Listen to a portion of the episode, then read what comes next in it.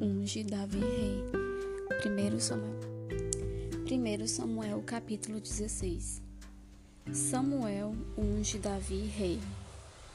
Então o Senhor disse a Samuel: Você já lamentou o suficiente por Saul. Eu rejeitei como rei de Israel. Agora enche uma vasilha com óleo e vá a Belém.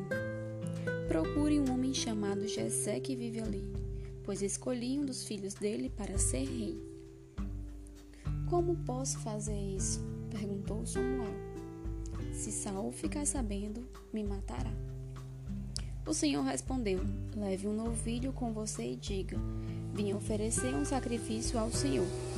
Convide Jessé para o sacrifício, e eu lhe mostrarei o que deve fazer e qual dos filhos você deve ungir para mim. Samuel fez o que o Senhor disse. Quando chegou a Belém, as autoridades da cidade foram ao seu encontro tremendo de medo. O Senhor vem em paz? perguntaram. Sim, respondeu Samuel. Vim oferecer um sacrifício ao Senhor. Purifique-se e venham comigo. Então Samuel realizou a cerimônia para purificar Jessé e seus filhos, e também os convidou para o sacrifício. Quando chegaram, Samuel olhou para Eliabe e pensou: com certeza este é o homem que o Senhor ungirá.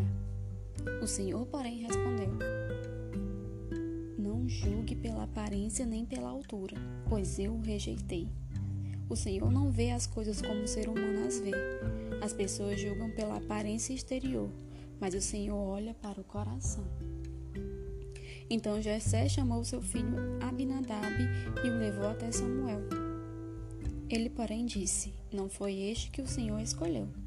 Em seguida, Jessé chamou Simeia, mas Samuel disse: Também não foi este que o Senhor escolheu.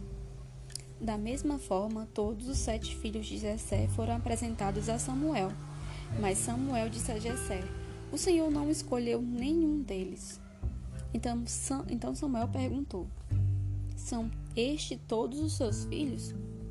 Jessé respondeu: Ainda tenho mais novo, mas ele está no campo tomando conta do rebanho. Mande chamá-lo, disse Samuel.